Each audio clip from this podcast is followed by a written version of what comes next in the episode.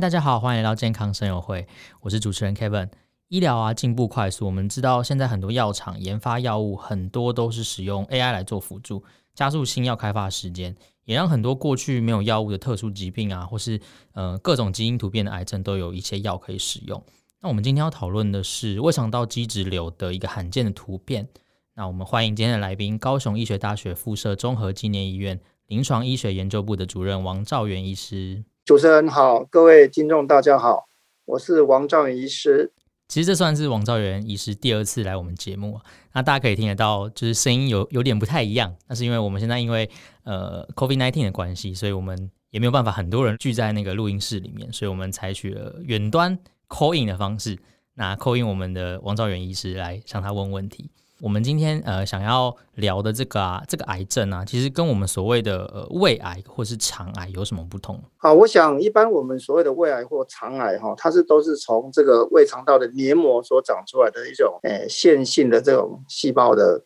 的恶性肿瘤。那通常它是呈现比较属于溃疡性或是一个凸起物的不规则状的这些肿瘤哈。它也很容易容易发生所谓的淋巴结的这种转移。那假如说它发生转移的时候，主要治疗可能就是化学治疗，或加上一些所谓的标靶药物治疗或免疫治疗为主。那我们今天的主题是胃肠道肌质瘤，它是从胃肠道的一些肌肉层或肌肉层外的胶膜层长出来的一种肿瘤。它是属于一种比较固态的湿性肿瘤，而且它分界相对是比较明显的。那它主要治疗方式当然是手术切除为主。那但是目前，假如说它有转移的时候，或是复发的时候，哎，已经有许多的标靶药物可以来提供治疗。哎，这样的病人。那我想问一下，就是王副，他不会用到化疗吗？就是他不会化疗，他就是切除完之后就用标靶来治疗。对，他这个肿瘤，它的治疗主要策略刚刚讲过是手术切除为主。那他假如有。发生转移，或是说所谓的辅助治疗，基本上是以标靶药物为主啊，不会用到一般所谓传统的化学治疗，那也不会用到一般的所谓的放射线治疗，所以它跟前面讲的胃肠道的这种黏膜肿瘤是相对来来讲治疗方式是。比较不一样的。呃，那王副，我很好奇哦，就是像呃，刚有提到标靶药物治疗嘛，那我都知道，呃，标靶药物大部分都是近几年才研发出来的。那比如说，像在十年前或者二十年前，这胃肠道基质瘤它要怎么去做治疗呢？那早期对于它的分子机制不是非常清楚的时候，哎，我们都是把它认为是属于一种类似平滑肌肉瘤这种恶性肿瘤形态来做治疗。那这个治疗方式就是包括讲的手术切除或所谓化学治疗或放射线治疗。后来发觉，哎，原来它是不同的分子机制，它的这个产生的细胞也是不一样，所以目前就会改变治疗策略，就不再化学治疗或放射线治疗为主，而是所谓的标靶药物治疗为主。嗯哼，哎，那改成标靶药物治疗之后，它是呃，它预后比较好吗？或者说它的那个寿命会比较长？应该这样讲，就是说它的分子机制机制很清楚的时候。我们所谓的标靶药物，就是针对肿瘤它发生的这个原因的分子标的物去做这个抑制，它基本上就可以抑制这个肿瘤的生长，跟抑制它的这个转移，让它比较不容易发生。这个转移的扩散更严重。那所谓化学治疗，基本上就是所谓的比较简单说了哈，就是好细胞、坏细胞通通杀。嗯。所以，但是以前的分子机制不清楚的时候，其实这样的治疗策略是错的。所以，标靶药物治疗反而能够针对肿瘤它真正的原因去做。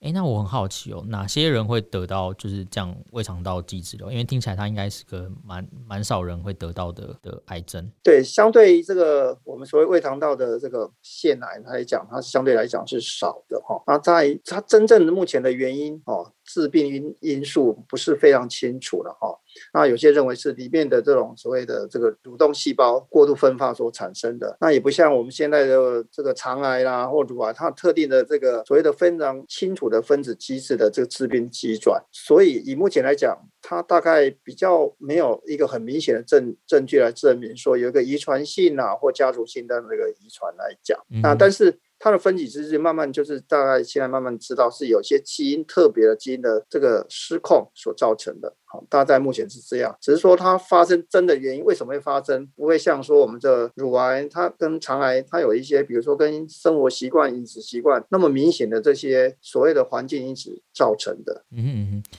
诶，那它像呃发现胃肠道机制的话，它一样是。像照胃镜啊，或者是照肠镜可以发现的。诶，一般来讲，在胃肠道肌食瘤，嗯，通常它症状早期都不会非常明显。嗯、那症其实有症状的话，大概也不是嗯很很典型，那就是很像胃胃胃胃肠道的疾病，比如说上腹部的闷痛啊，或或像胃食道逆流这些轻微的症状。所以它其实不太容易早期发现。那有有些病人是诶做健康检查的时候，哈，比如说他健检刚好做胃镜就意外发现了。那不过有些。肿瘤因为长得比较大，那、啊、所以它就会发生所谓的溃疡，会出血。那有时候因为贫血对被发现，不过这个跟它的位置也有关系，因为我们知道大部分的胃肠道积石瘤都是在整个在肠胃道里面，大部分是在胃最常见，大概占五到六成。那其他就十二指肠以下到回肠就比较少，大概两成到三成。那其他还有十 percent 就是在所谓的大肠或食道这些比较非上消道的位置。哦，所以其实它症状是非常的多样性。就看它的位置在什么地方，那当然是胃胃在所谓的胃部的部分，它就比较像胃的一个疾患。那假如是它位置在这个小肠，就是比较像小肠肿瘤的症状，所以它表现是非常多样性的。嗯嗯嗯嗯。所以如果说，呃，今天我吃的很健康，或者说我都没有 乱吃东西，然后生活作息也正常，其实，呃，不一定可以就是完完全全避免掉，可能还是要。去做健康检查，然后就按时做健康检查，才有办法发现说这些问题。不然的话，如果像呃像刚才提到的是说，他可能会有一些像胃食道逆流啊，或者是说腹部痛，这其实蛮多人都会有这样的状况的。他其实没有没有没有很典没有很典型说发生这个就哦，好像我可能会有癌症要赶快去做检查，其实都蛮蛮轻症的感觉。对对对，就像主持人所讲的，其实很多病人他是。他是在做例行性健康检查发现的，那有时候真的很小颗，那我们常常遇到，因为这肿瘤就只有零点几公分，那非常小的时候，其实这些比较小的肿瘤，我们就叫病人观察，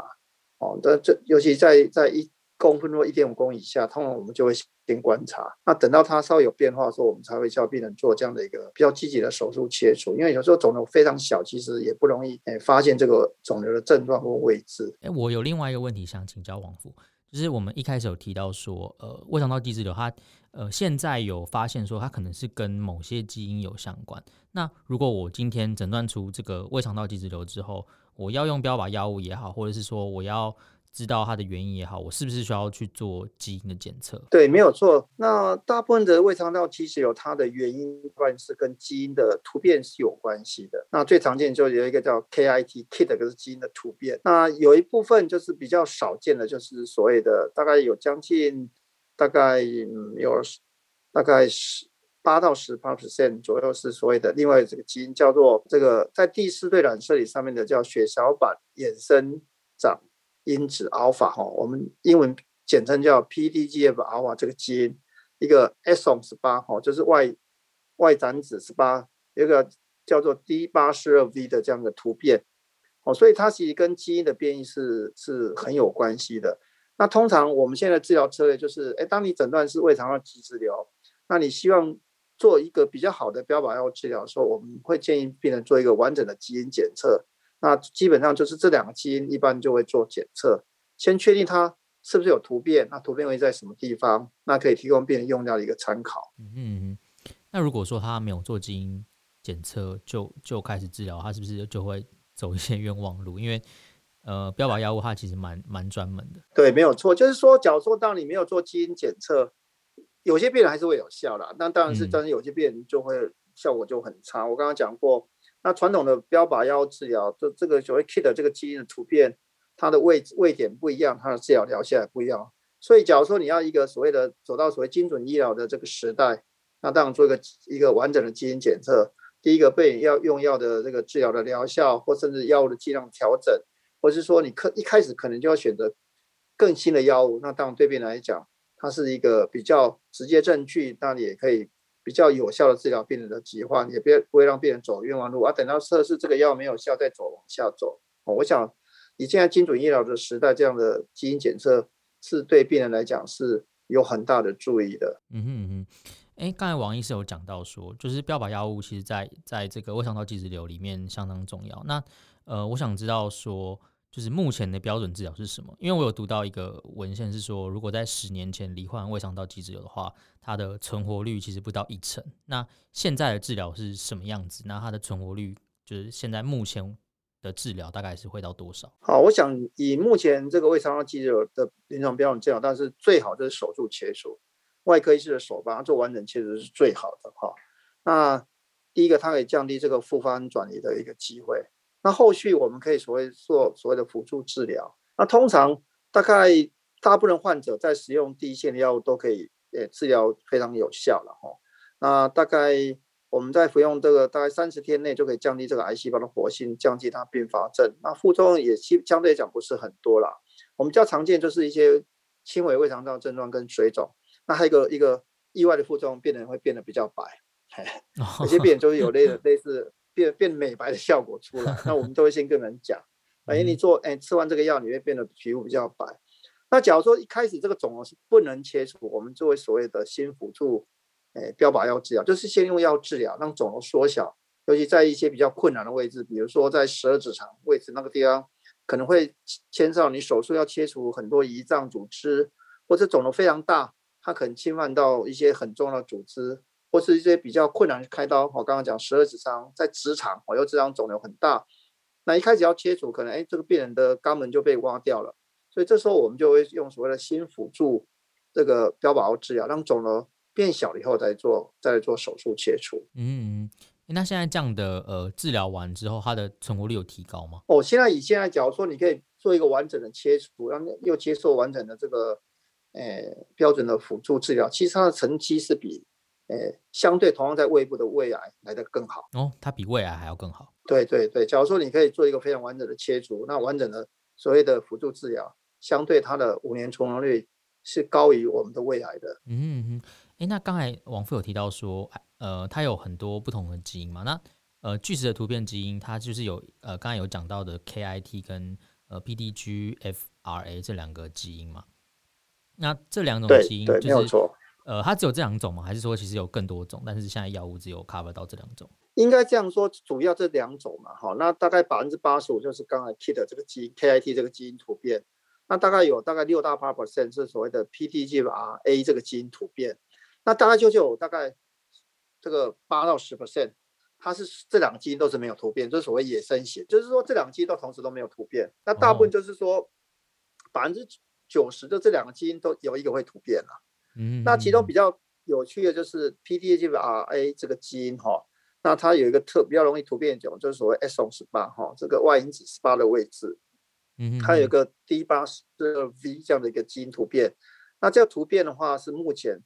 哎，在这个这个基因 PTGFRA 这个基因里面最常见，有百分之六十是属于这个位位点的突变。所以现在不管是呃 KIT 基因突变，或者是说刚才有提到就是 exon 十八这个基因突变。跟呃，PDGFR 剩下的四十趴的，它现在都有标靶药药物可以用吗？对，你像以目前大概最新的标靶药就是针对刚刚讲的 PDGFRA 这个基因的 exon 十八，好，这个基因的突变，那目前已经有突破性的这个药物治疗已经出来，它对针对这个地方的突变效果相对来讲是非常好的，哦，那这个是一个非常重大的突破，可以针对到某一个基因的位点去做这个抑制作用。那这个所谓的精准治疗里面的更精准，好，我们的标靶药药物治疗是针对某一个基因，那它这个药针对这个位点的效果会特别的好。嗯嗯嗯，了解。哎，刚才呃王副其实提到非常多次，就是精准医疗的部分，想问一下，就是呃王副啊，就是怎样的医疗算是精准医疗这样子的的范围里面？那台湾目前呃就大肠直肠癌这个科别来说，它的脚步又前进到哪里？那我我觉得精准医疗在我的解读里面有一点不太一样，因为我本身是外科医师，我觉得精准医疗应该包药物跟手术。对我来讲，那怎么说呢？药物的部分就是当然针对一个某一个机转，我们找到一个标靶药物，说会是一个免疫药物，它这个机转跟免疫有关系，我们做治疗，那这个病人效果会相对来讲是好的。可是，在外科医师来讲，早期就会刚刚讲，哎，我们就是看到这个肿，就是把它抓来，把肿瘤挖掉，那旁边组织全部挖掉。可是我觉得以这样的治疗策略对病人来讲不是最好，因为我还挖掉很多重要的器官，比如说刚刚说，哎，直肠的这个胃肠道肌肌肿瘤，哎，早期我们都是直接挖掉肛门就挖掉了。可是这个是病人他想要的吗？不一定，因为病人他告诉我们说，哎，他想肛门保留，因为这人相对变这个病人年纪都不是很大，大概都是五十岁、六十岁上下，他们还有往后二三十年的路要走，他们把肛肛门挖掉一辈子，他们很难去接受这样的治疗。虽然是觉得治疗病好了，但是他一辈子要背一个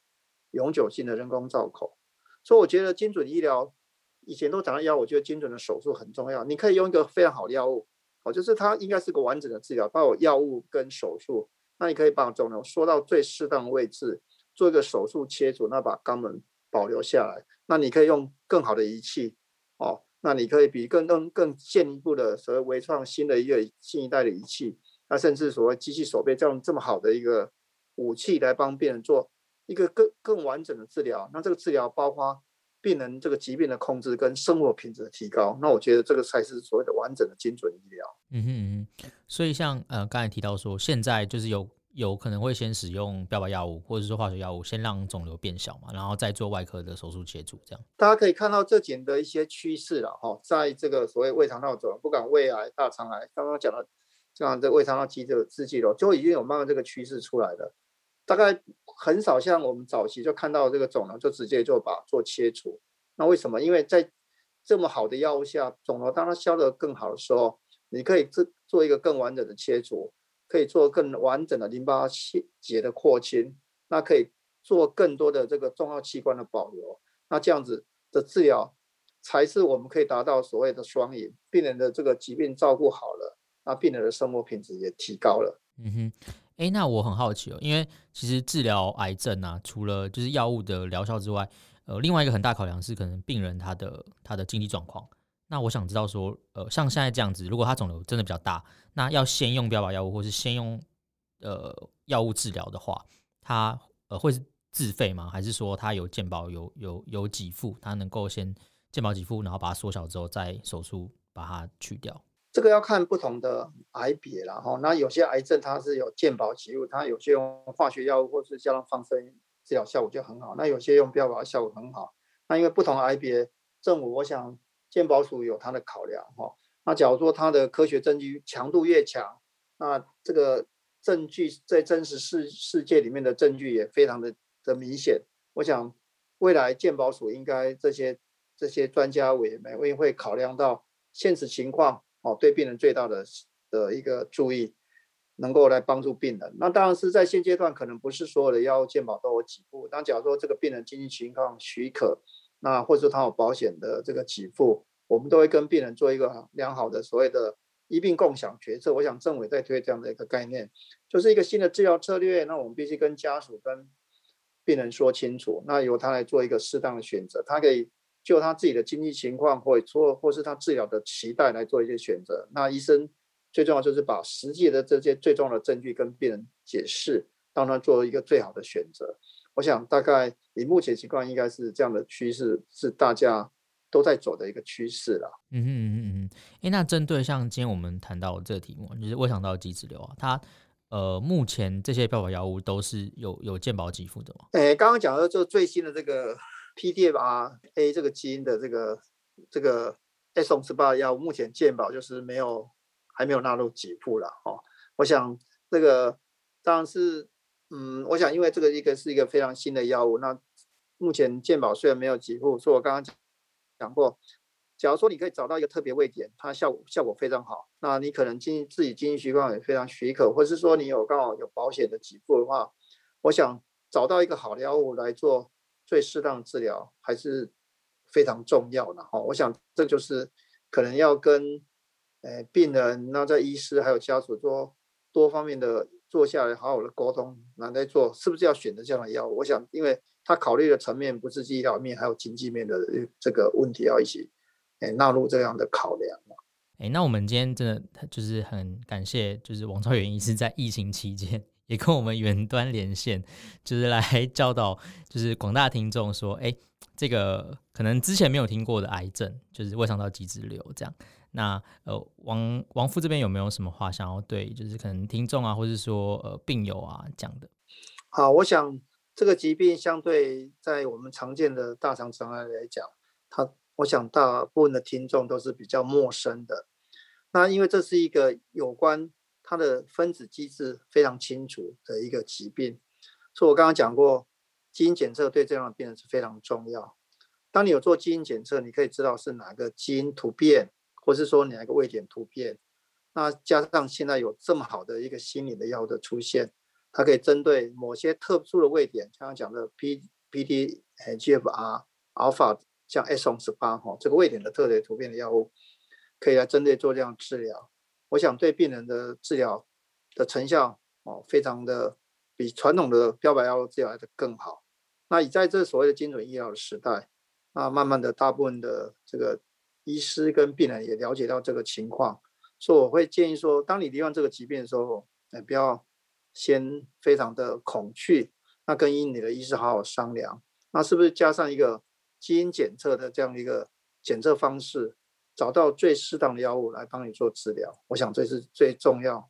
的一个呼吁，那也是希望。病人不要因为这个疾病而产生很大的这个畏惧和害怕治疗，去找一些偏方。嗯，刚才王副讲得很好，就是不要害怕治疗，因为现在就像刚才说的，有很多很多的新药跟很多很多的新治疗方式可以去治疗可能过去无药可医的癌症，所以不要放弃希望。那我们呃也呼吁大家，就是在听健康生活会的同时，就是因为现在疫情啊，就是整个台湾弄得人心惶惶的，那为了要保障自己也保护别人。就大家就乖乖待在家里，那可以继续听健康生活会的节目，那我们就下期见喽，拜拜，谢谢，好，谢谢各位，各位，谢谢各位听众，也谢谢主持人，谢谢。